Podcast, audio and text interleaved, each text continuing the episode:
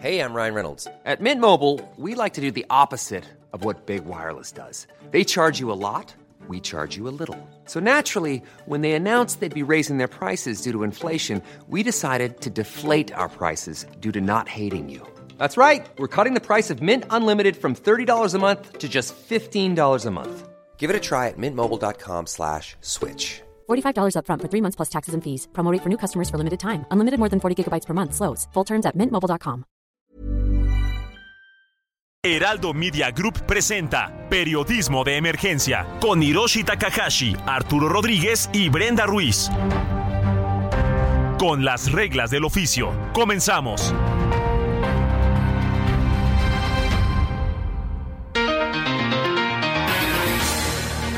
Muy buenos días, sean bienvenidos y bienvenidas a Periodismo de Emergencia. Son las 10 de la mañana con 3 minutos tiempo del centro de México, desde donde estamos transmitiendo desde estas instalaciones del Heraldo Media Group en este sábado 4 de marzo del 2023.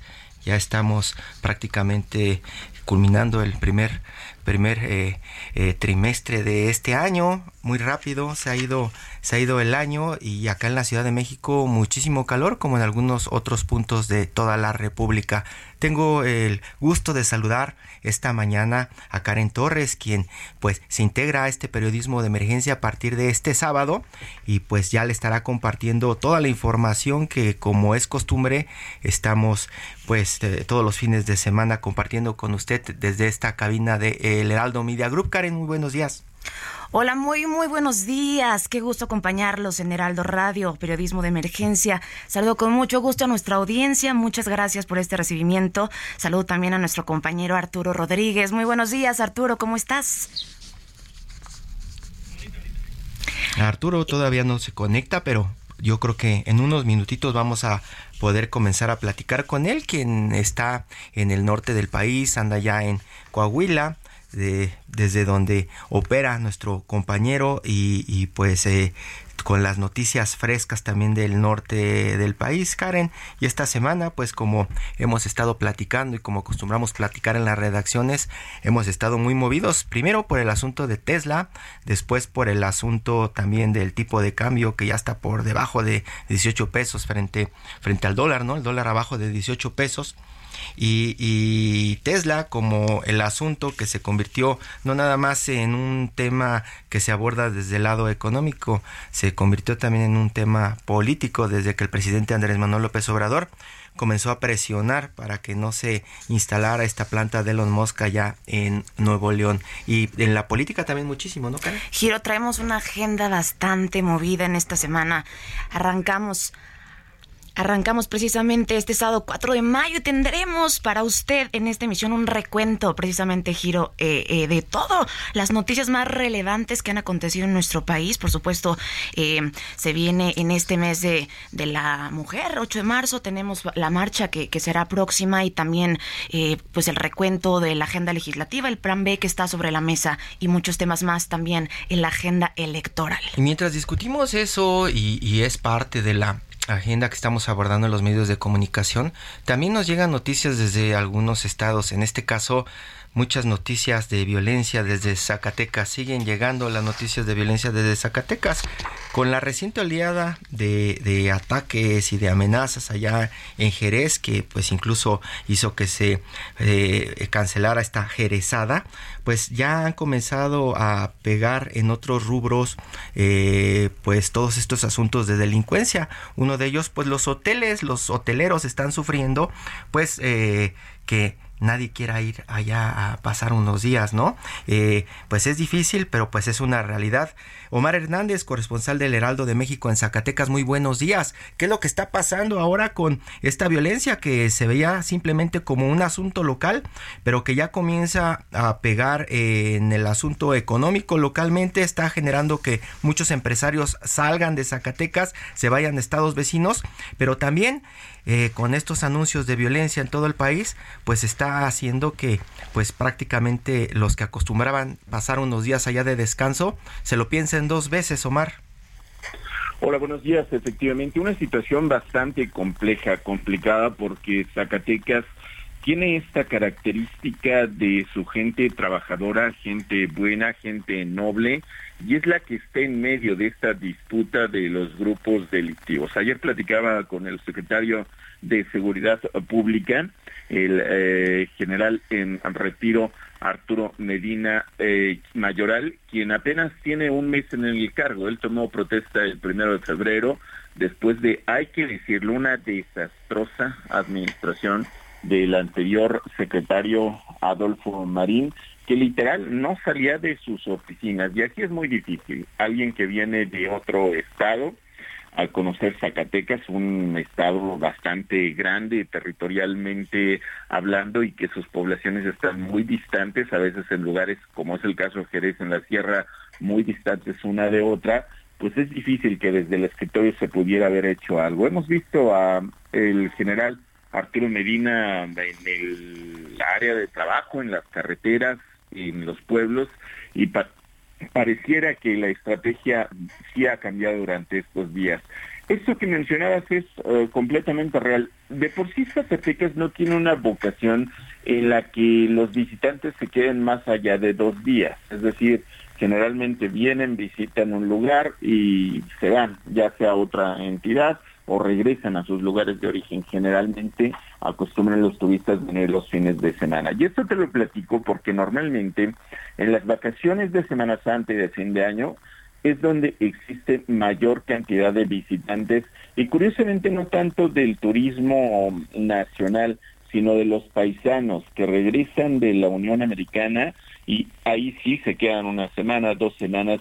Y esta es una fuente de ingresos importante, por no decir de la más representativa de todo el año y que ahora no se va a poder tener por la cancelación de la Jerezada, que ya lo vimos a mitad del, del, mes, que tenía el carnaval de Jerez, y es la preparación a una de las festividades más importantes del Estado, que es la Feria de la Primavera, la celebración del sábado de gloria con la caballería con todas estas tradiciones que no nada más se pierden recursos, es una pérdida también de tradiciones, es una pérdida de la festividad, ya te digo, más representativa de esta zona del estado, y eso es lo que está ocurriendo, que se está perdiendo a, a, a raíz de la violencia, grupos delictivos, lo han dicho las autoridades, por un lado el cártel de Sinaloa, por el otro lado el eh, cártel Jalisco Nueva Generación, quienes están peleando las rutas de eh, trasiego,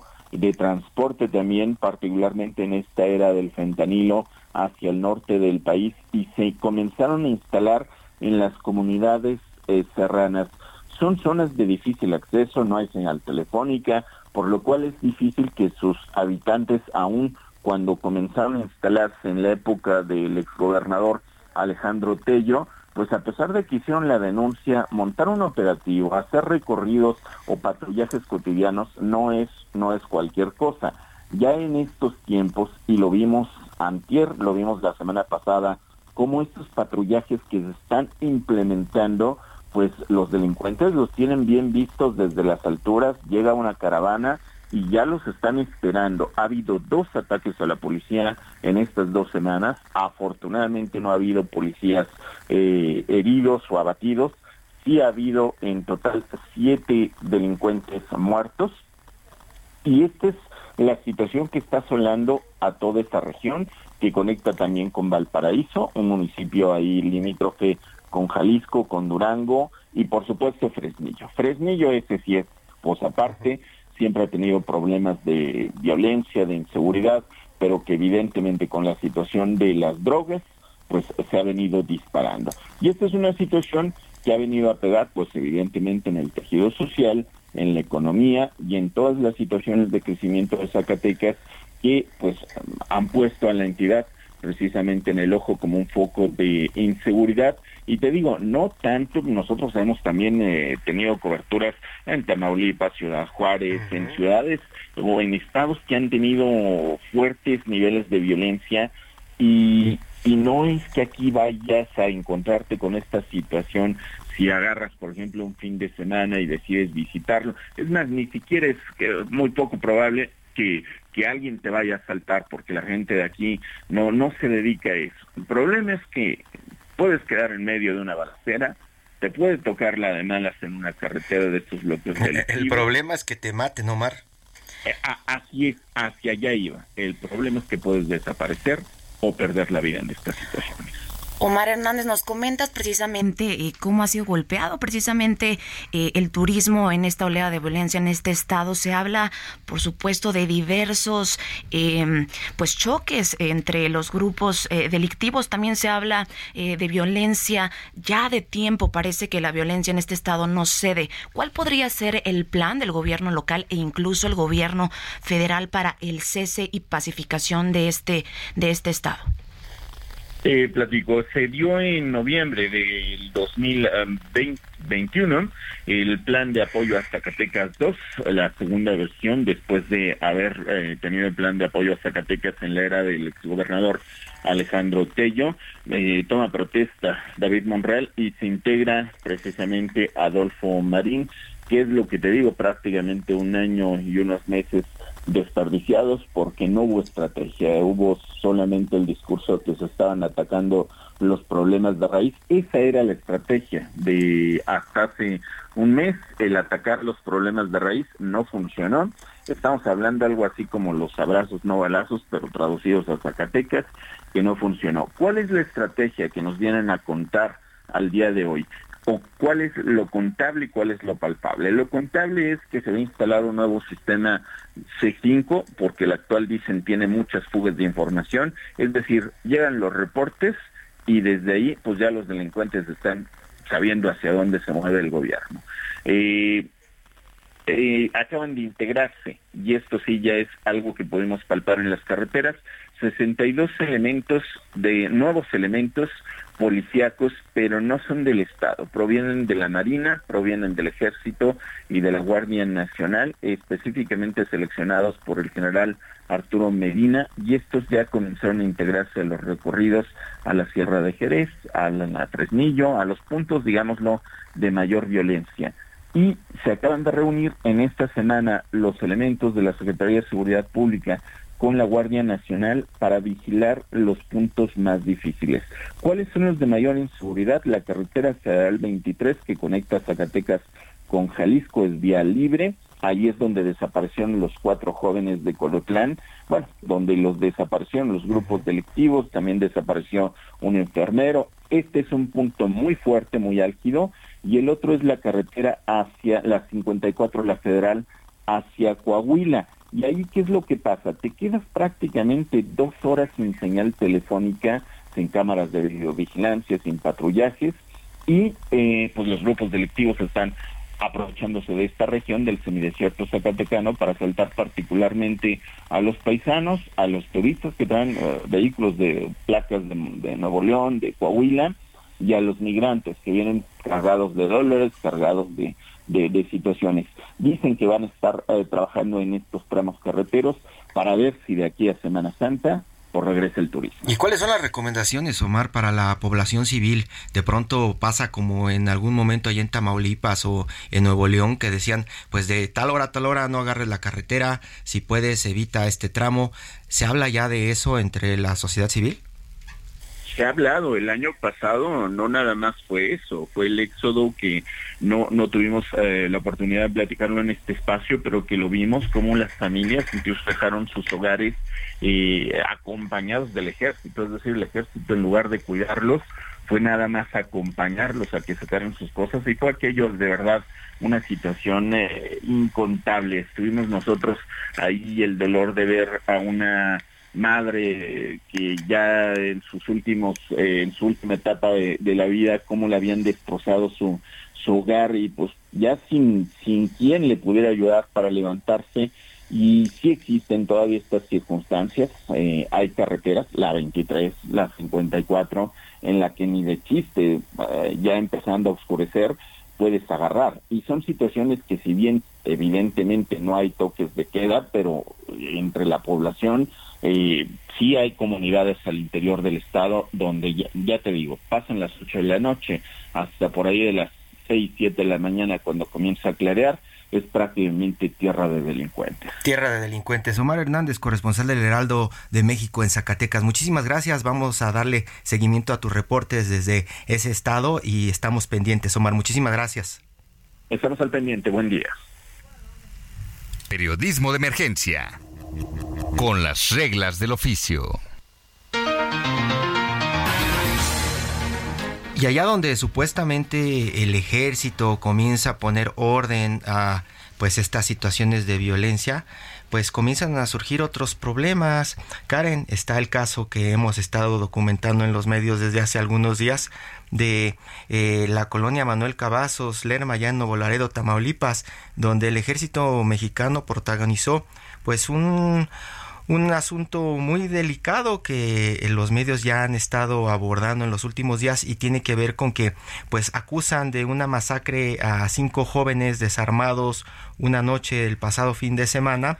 Fueron asesinados y después los militares son captados eh, en la mañana cuando van a tratar de llevarse, bueno, lo consiguen al final, llevarse el auto que balacearon eh, en, la madrugada, se lo llevan, se enfrentan con pobladores de esta colonia Manuel Cavazos Lerma y pues eh, comienzan las observaciones de violencia y de que no saben tratar a los civiles y pues también al mismo tiempo vemos cómo pues ataca a la población civil a los a los militares y pues es donde comenzamos a tener un montón de dudas de qué es lo que está pasando con nuestra seguridad acá en México. Está en la línea ahora Eliana García, integrante del colectivo Seguridad sin Guerra. Eliana, muy buenos días.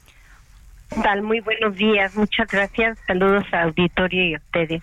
Muchas gracias. Muchas gracias, Eliana, por conectarte en este enlace de mañana. Jóvenes muertos en Nuevo León, Laredo, Tamaulipas. ¿Qué pasó y qué se sabe de este tema? Pues la, la situación es que sabemos que hubo una acción de fuerza letal de, ya sabemos que fueron cuatro integrantes de las Fuerzas Armadas que estaban asentados en Nuevo Laredo, que la información no solo de los testigos, de uno de los chicos sobrevivientes, de los reportajes que se han hecho, así como ustedes que han estado dándole seguimiento a la, a la situación, es que estos chicos iban sin armas, iban saliendo de una discoteca y que fueron perseguidos por el ejército, pareciera esto que voy a decir quizá es algo muy aventurado y temerario, pero pareciera que los iban cazando, les dispararon y al final el saldo de esas siete personas que iban, estos jóvenes que iban, es de cinco de ellos ejecutados, se podría decir, porque inclusive uno de los sobrevivientes dice que a uno de ellos le dieron el tiro de gracia, este uno herido gravemente en un hospital este chico sobreviviente. Y lo que nos demuestra, y de verdad ya es hasta como un poco una narrativa repetitiva, es que las Fuerzas Armadas, el Ejército y la Marina en tareas de seguridad pública no son exitosas. Ahorita acabamos de escuchar la situación en Zacatecas, terrible también, Tamaulipas, pero puede ser que la próxima semana sea Veracruz y la anterior fue en Sinaloa y hay un despliegue masivo de militares que inició en 2006 con la equivocada estrategia de militarización de la seguridad, que se ha profundizado, que ha incrementado a las Fuerzas Armadas, que con este presidente se ha no solo profundizado el despliegue, sino peor aún, regularizando a través de decretos anticonstitucionales y de reformas legales que violentan la Constitución, la presencia del ejército y la Marina y lo peor es que ya no es solo en tareas de seguridad, sino es la entrega de tareas civiles a las Fuerzas Armadas.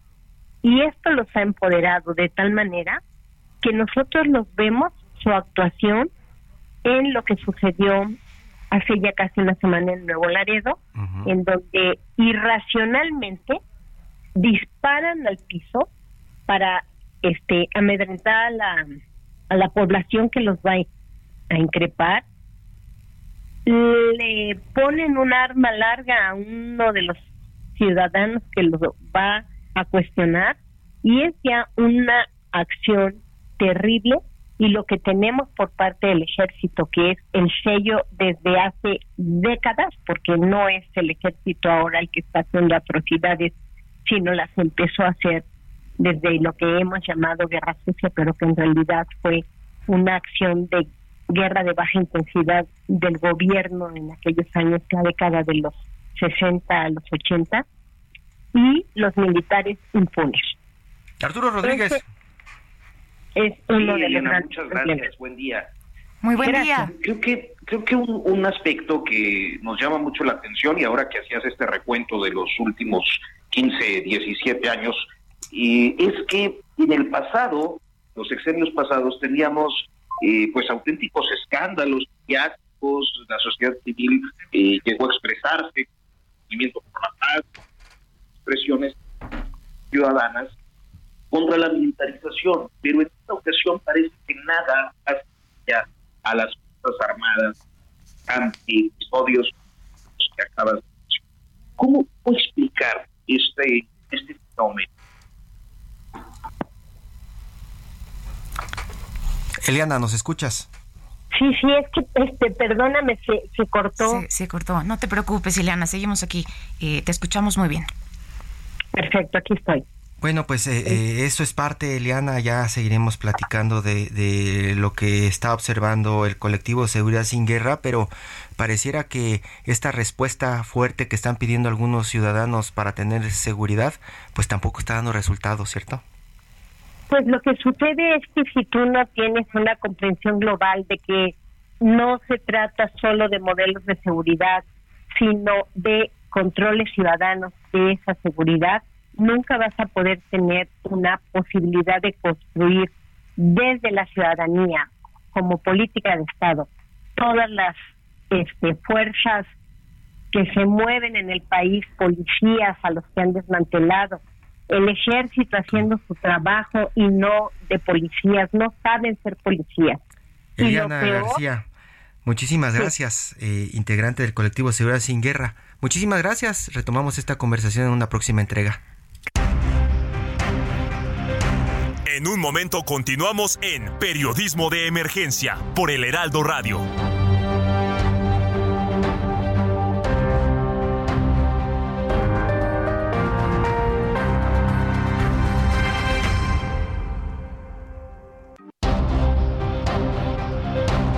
Regresamos a Periodismo de Emergencia con las reglas del oficio.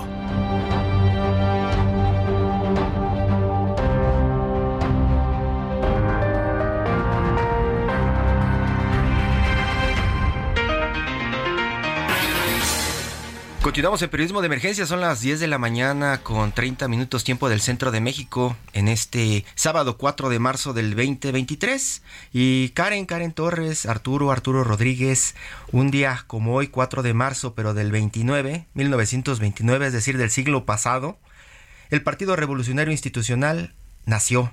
Hoy cumple 94 años y para platicarnos o hacernos un diagnóstico de lo que es el PRI, está la expresidenta nacional de este partido, Dulce María Sauri. Muy buenos días, Dulce María. Muchas gracias por tomar la llamada. Muy buenos días. Eh, un saludo eh, cordial a los tres. Y eh, procedo a, a la conmemoración de la fundación del actual PRI, que nació como Partido Nacional Revolucionario un día como hoy, hace 94 años. La condición sui generis, única del PRI en su nacimiento fue su conformación como partido político para conservar en el poder al Estado de la Revolución, el que había surgido del movimiento armado de 1900. I'm Sandra, and I'm just the professional your small business was looking for. But you didn't hire me because you didn't use LinkedIn jobs. LinkedIn has professionals you can't find anywhere else, including those who aren't actively looking for a new job, but might be open to the perfect role like me. In a given month, over 70% of LinkedIn users don't visit other leading job sites. So if you're not looking on LinkedIn, you'll miss out on great candidates like Sandra. Start hiring professionals like a professional. Post your free job on linkedin.com/spoken today. 1910, que se había expresado en la Constitución de Querétaro de 1917, pero que no lograba la transmisión pacífica del poder entre los distintos grupos triunfadores de ese movimiento revolucionario. Entonces, el surgimiento del PRI, del Partido Nacional Revolucionario, fue justamente con el propósito de conservar a ese Estado que surgió en la revolución en el poder y garantizar la transmisión pacífica del poder. Esas son las razones fundacionales del PRI.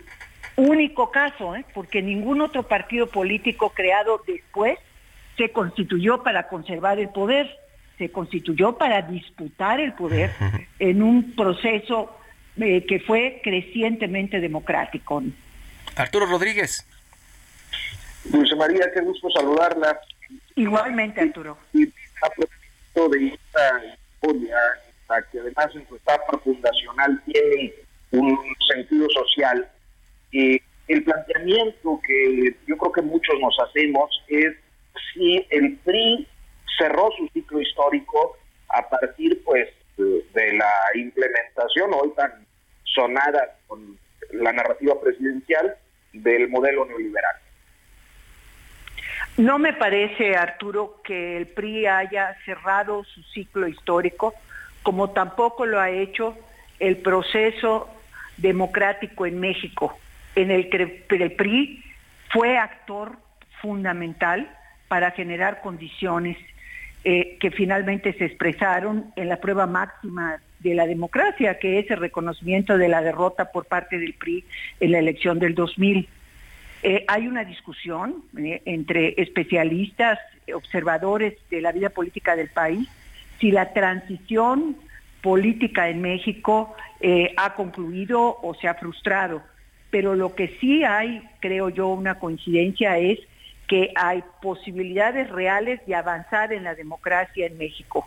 y no me imagino un avance democrático sólido en los próximos años sí con la ausencia del PRI. Creo que el PRI tiene mucho que dar. Si asume el papel que la sociedad mexicana le ha dado en este siglo XXI, especialmente en la tercera década, y se pone a hacer lo que ha sabido hacer desde un principio, reconocer que las causas del pueblo, las causas de la sociedad, son las causas por las que vale la pena luchar. Está en la línea Carolina Villano, secretaria general del CEN del PRI. Se suma esta conversación con Dulce María Sauri, expresidenta nacional del Partido Revolucionario Institucional. Y aprovecho para preguntarles cuál creen que es el estado de salud de este partido a 94 años de su nacimiento. Muchas gracias, buenos días. Hola, Dulce. Pues eh, la verdad es que nosotros ah, eh, creemos que toda esta experiencia histórica que hemos tenido nos hace fuertes, porque si bien hemos tenido eh, también derrotas y sin duda hemos tenido también errores, hemos tenido aciertos importantes y toda esta experiencia acumulada nos permite decir que hoy somos más fuertes, más resilientes, que estamos eh, más maduros y listos para gobernar, para asumir los espacios de poder en un momento complejo para el mundo, en un momento muy difícil para México. Eh, hemos demostrado que gobernamos mejor, hemos demostrado que, tenemos eh, más visión de Estado y que somos capaces también de dialogar en una época en la que el diálogo siempre será necesario. Qué gusto tener en la línea eh, a la expresidenta Dulce María. Por supuesto, saludo con mucho gusto también a eh, Caro Villano, quien además es integrante y presidenta del colectivo 50 más 1 eh, Hidalgo. Qué gusto tenerlas en este día, en el marco, por supuesto, de lo que yo comentábamos de este aniversario del PRI. Preguntarles qué opinión les merece las próximas elecciones del Estado de México y cómo está los ánimos de frente a lo que se ha vivido como pugna entre su militancia. ¿Qué nos pueden decir al respecto? Pues primero muy buenos días, Carolina, especialmente en este día de aniversario del partido. Eh, yo quisiera quedarme con una palabra, un concepto muy importante que expresó Carolina, que es el que el PRI es resiliente, es decir, esa capacidad no solo de resistir, sino de adaptarse y seguir creciendo en contextos adversos. Yo considero que hay un contexto particularmente adverso para el PRI en este 2023. Sin embargo, esa capacidad de adaptación lo llevó a construir una coalición electoral con el PAN y con el PRD, a partir de la cual se está construyendo la opción de triunfo en el Estado de México y en Coahuila. Creo que esta situación que es fundamental para el PRI, muy importante para los otros dos partidos, pero para el PRI central porque gobierna ambos estados, tiene la posibilidad real de ganar el 4 de junio próximo esta coalición y de esta manera eh, tener un espacio importante para construir lo que sigue, es decir, 2024. Bueno, pues yo te diría, Karen, eh, que en el caso del Estado de México, que tenemos eh, a una mujer, eh, a mí me parece que nuestra dificultad electoral pues no está en que la contendiente sea mejor, porque por el contrario, está demostrado que ha sido corrupta, está sentenciada por ello, es, es ineficaz. Eh, del otro lado, nosotros tenemos una candidata con experiencia, trabajadora, eh, entregada, apasionada, una candidata eh, que está lista para que en un momento complejo puede gobernar bien. Nuestra complejidad está en que el gobierno federal se mete a las elecciones, en que manipula los programas federales. Nuestra complejidad está en, otras cosas, no está en que sean mejores. Eh, entonces, nuestro, nuestro trabajo hoy está en hacer unidad, en hacer un esfuerzo en el que todos somos importantes, en el que hay que demostrar que Alejandra del Moral eh, es la mejor y, nos va estos meses que tenemos por delante, de eso nos tenemos que ocupar. Pero está demostrado que la candidata de Morena, la candidata del partido oficial, eh, no está eh, preparada y que además hay sobre ella, eh, pesan cargos importantes, sobre todo el de no ser una mujer honesta. José María Sauri, el PRI de este momento, el PRI de Alejandro Moreno, ¿cree que pueda mantener el Estado de México en los próximos meses? Creo que la coalición electoral de PRI-PAN-PRD tiene condiciones para disputar y ganar la elección del 4 de junio próximo en el Estado de México y en Coahuila. Creo que Alejandra del Moral ha probado sobradamente sus capacidades como política, como ciudadana y que también Manolo Jiménez en Coahuila lo está haciendo. La coalición les da ese apoyo político, pero lo que tenemos enfrente lo ha perfilado muy bien la secretaria general Carolina Villano. Es una elección en que todos los programas, todas las políticas y acciones del gobierno federal van a estar enfocadas en lograr adelante a su candidata y a su candidato en el Estado de México y Coahuila. Eh, y esto no podemos verlo ajeno de lo que puede suceder en el 2024. Y si lo eh, combinamos con la acometida en contra del Instituto Nacional Electoral de su autonomía y también en contra del propio Tribunal Electoral del Poder Judicial de la Federación, se configura un escenario en que estas dos elecciones son definitorias, no solo de ellas, sino también del futuro de la democracia en México. Arturo Rodríguez. Una, una cuestión, eh, un contexto como el el de hoy, y, nos lleva a plantear, eh, Carolina, que si no estamos ante una revisión de, del PRI, pero en guinda, hay muchas prácticas, hasta vocablos que resurgen eh, en el contexto de pues esta llamada 4T. ¿Una qué? Una, no, no entendí, perdón. ¿Una reelección? Una reedición. Ah, yo, yo, creo que eh, eh, eh no, no he entendido yo qué es la 4T hasta hoy. La verdad es que me parece que es solamente eh, algo que repiten. no creo que ni, ni los mismos morenistas sepan de qué se trata. Es un eslogan, es propaganda no, no hay fondo, no hay ninguna transformación de ningún tipo, por el contrario, en cuatro años eh, todo está deteriorado, no tenemos mejor seguridad, la economía está mal, eh, la gente no tiene mejor salud, eh, la infraestructura está muy dañada, no solamente las calles, las carreteras, sino las escuelas, los hospitales, no hay un solo rubro en el que estemos mejor. La calidad de vida es eh, eh, peor, las mujeres tienen más violencia, los niños y las niñas están más expuestos. No hay nada que nos pueda decir que estemos mejor. Es eh, propaganda todo el tiempo, es eslogan, es una repetición incluso cuando competimos contra Morena, no competimos contra sus candidatos, competimos contra el presidente y competimos contra sus programas sociales, pero realmente no propone nada, no, entendemos qué es la 4T. Dulce María Sauri, ¿usted no ve eh, esta cuarta transformación como una evolución del PRI?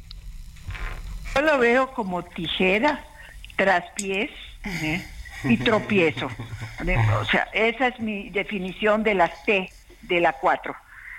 Definitivamente es en prácticas muy cercano a las del PRI de la década de 1970.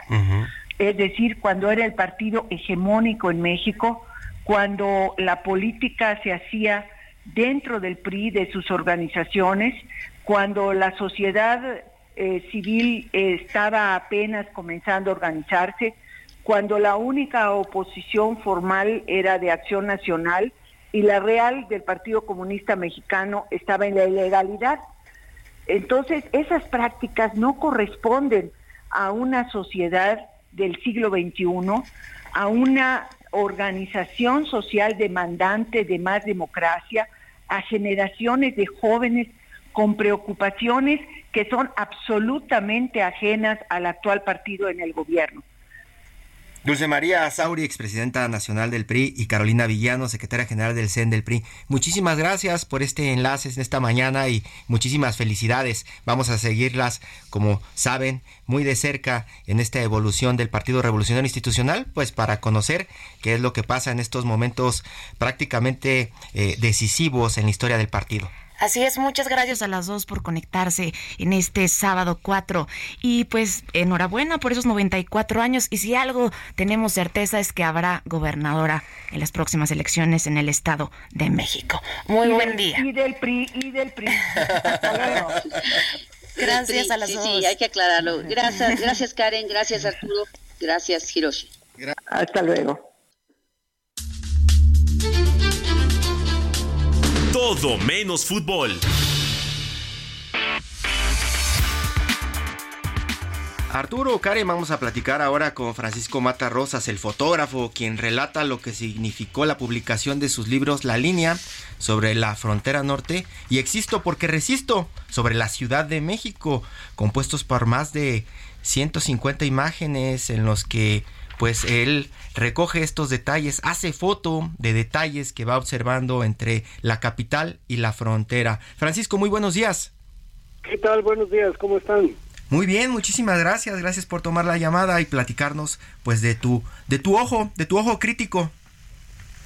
Pues mira, pues muy contento de que logramos publicar dos libros, algo que es poco usual, eh, dos libros al mismo tiempo. Ya sabemos que eh, es complicado siempre sacar un libro, el, más si son libros de fotografía, eh, pero ahora yo tuve la fortuna de que se alinearan, así como se alinearon Venus y Júpiter, se alinearon también otras circunstancias y pudimos sacar estos dos libros. Son muchos años de trabajo.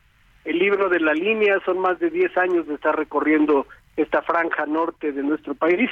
Y Existo porque Resisto es un libro que hice a propósito del efeméride de los 500 años de la fundación de la Ciudad de México. Esos son los, eh, los dos libros que presentamos recientemente. Arturo Rodríguez. Cuéntanos un poco de qué fue lo que eh, trataste de eh, reflejar o qué es lo que reflejas, qué es lo que procuró tu mirada en, en esta obra.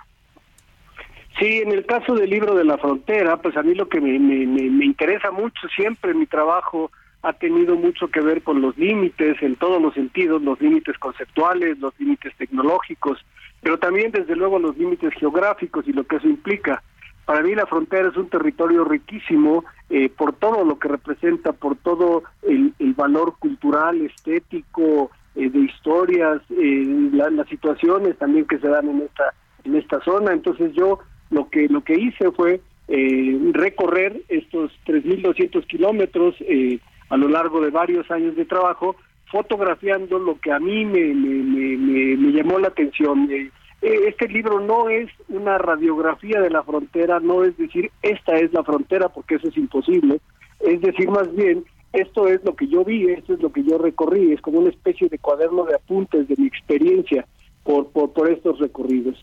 Eh, otro de, los de mis motivos es que desde el centro del país siempre pensamos que el norte es igual y que la frontera es la misma y, que todo es igual, ¿no? Inclusive si lo pensamos en el lado de Estados Unidos, nos queda más claro que California y Texas no tienen nada que ver, parecen dos países distintos, pero pensamos que de este lado todo es igual y no es así.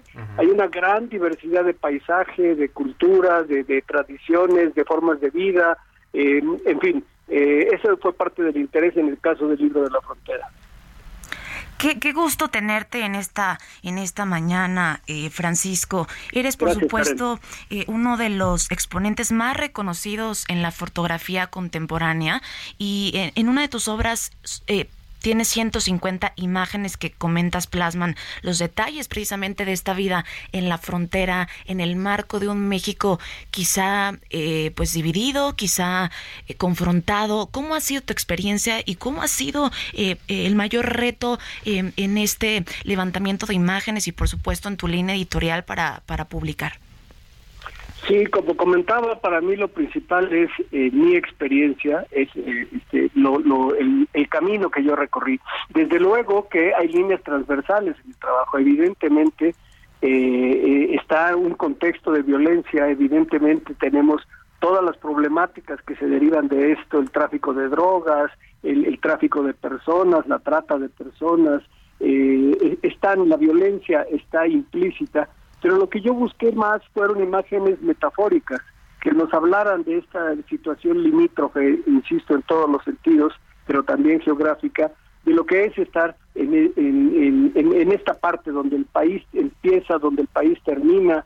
Eh, el nombre de la línea a mí me gusta mucho porque eh, esta pequeña franja, eh, hay unos topes en San Isidro para cruzar la garita, y de un lado dice Estados Unidos y del otro lado dice México, y en medio hay una pequeña línea de medio centímetro de ancho tal vez, eso está marcando la frontera, pero cruzar esa línea le ha costado la vida a miles de personas. Eh, de esa línea hacia abajo empieza el español y de esa línea hacia arriba empieza el inglés. Este, de un lado hacia el otro va la droga, en sentido contrario vienen las armas.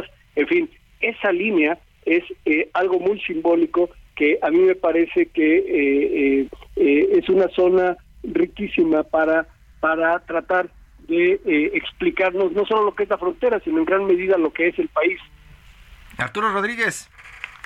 Es un poco en las estéticas de nuestras fronteras y, no sé, de alguna manera siempre se remite uno al New Western eh, de la zona norestente o eh, al del noroeste. Está esto reflejado en su trabajo. Perdón, perdón, no escuché muy bien, se, se cortaba un poco. Te perdimos, eh, eh, Arturo. Sí. te preguntaba si reflejas lo kitsch del noroeste, el New Western del noreste. Sí, sí, sí. Yo creo que es lo kitsch de México, más bien, porque también eh, es muy interesante cuando, cuando ves que la frontera es una trinchera cultural, es una trinchera de la historia y que se sienten a veces tan lejos el centro se sienten tan lejos de esta historia que básicamente tiene que ver más con Mesoamérica, que se ha encontrado en esta iconografía de lo azteca, de lo nacional, de la Virgen de Guadalupe, de la bandera, etcétera, se ha encontrado una especie de trinchera para resistir eh, toda la influencia de la cultura norteamericana. Pero lo que realmente sucede, lo que a mí realmente me apasiona mucho es esta hibridación que se da, esta convergencia de culturas que generan una nueva, que es esta cultura fronteriza, que se apropia de elementos del centro y del sur del país y de elementos de los Estados Unidos. Así, así nos narras este norte místico, ¿no?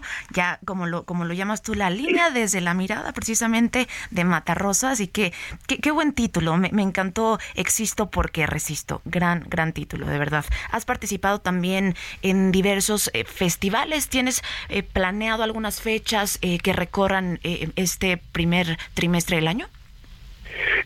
ya tuvimos dos presentaciones del libro en el Centro de la Imagen, y en la Galería Patricia Conde y el jueves 23 vamos a tener otra presentación de los dos libros en la librería Exit que está en la colonia Juárez. Entonces, eh, ahí, ahí tendremos la oportunidad de continuar charlando y de que conozcan y compren el libro. Francisco Mata, ¿y a quién le recomiendas comprar libros de fotografía? Porque de pronto eh, cuando estamos en la escuela nos los recomiendan mucho para los que queremos de pronto escribir, ¿no? Porque son las formas de mirar, las formas de observar, es otro arte. En este momento, en pleno 2023, ¿a quién le dices tienes que recurrir a estos libros para tener una mejor formación? Pues yo creo que principalmente a los jóvenes, porque en estos momentos donde nuestra relación con la imagen es cotidiana, donde todos los días consumimos cientos, si no es que miles de imágenes, pero que también desechamos todo esto. Basta ver cómo recorremos Instagram, por ejemplo, que es prácticamente no, no, no, no, no, no, no, hasta un sí. Este, eh, a mí me parece que los libros de fotografía son justamente esa pausa. Es un dedo, eh, valga la metáfora, es un ojo, un dedo que nos está señalando algo y nos dice, pon atención en esto aquí hay una historia, aquí hay información, aquí hay un cuento, ¿no? Entonces, a mí me parece que eh, ante esta este consumo de imagen inmaterial, ante este consumo y desecho instantáneo de la imagen, los libros, los libros son un buen momento para poner una pausa a esta vorágine, para defender, aunque parezca una paradoja, para defendernos de las imágenes, eh, los libros de fotografía nos ayudan a eso. Francisco Matarrosas, fotógrafo, quien está publicando la línea y existo porque resisto dos miradas eh, o la misma mirada de dos zonas del país, la frontera norte y la Ciudad de México. Francisco, muchísimas gracias. Ya estaremos eh, abrevando en este trabajo que estás presentando. Muchas gracias a ustedes este, y pues estaremos en contacto. Estamos en contacto. Muchísimas gracias. Arturo Rodríguez, Karen Torres. Pues y Karen, un gusto como Muchas gracias, Arturo. Qué gusto iniciar y arrancar este proyecto juntos y, y, nada, feliz, feliz de estar aquí con ustedes en esta mañana de 4 de marzo. Muchas gracias, nos escuchamos en la próxima entrega aquí en el Heraldo Media Group, Periodismo de Emergencia. Gracias, Arturo, abrazote. Abrazote, hasta pronto. Abrazo, bye.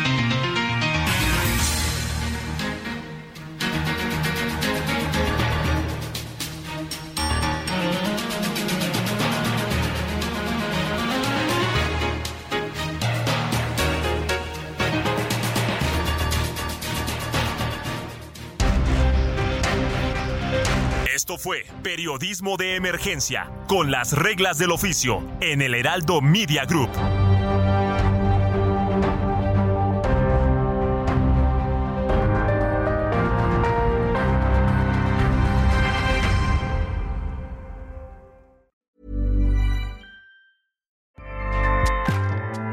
ACAST powers the world's best podcasts.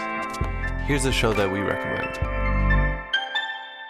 The Real Housewives is a guilty pleasure for most, but if you're looking to not feel guilty about that pleasure, tune in to Everything Iconic with me, Danny Pellegrino, where I break down all the messy moments and behind the scenes antics of Bravo's popular franchise. And on Everything Iconic, I also interview celebrity guests like Kelly Ripa, Kiki Palmer, Drew Barrymore, Cameron Diaz, and more about their guilty pleasures, their past work, and so much more. So if you're pop culture obsessed and find yourself watching way too much reality TV like me, tune in to Everything Iconic with Danny Pellegrino wherever you listen to podcasts. ACAST helps creators launch, grow, and monetize their podcasts everywhere. ACAST.com.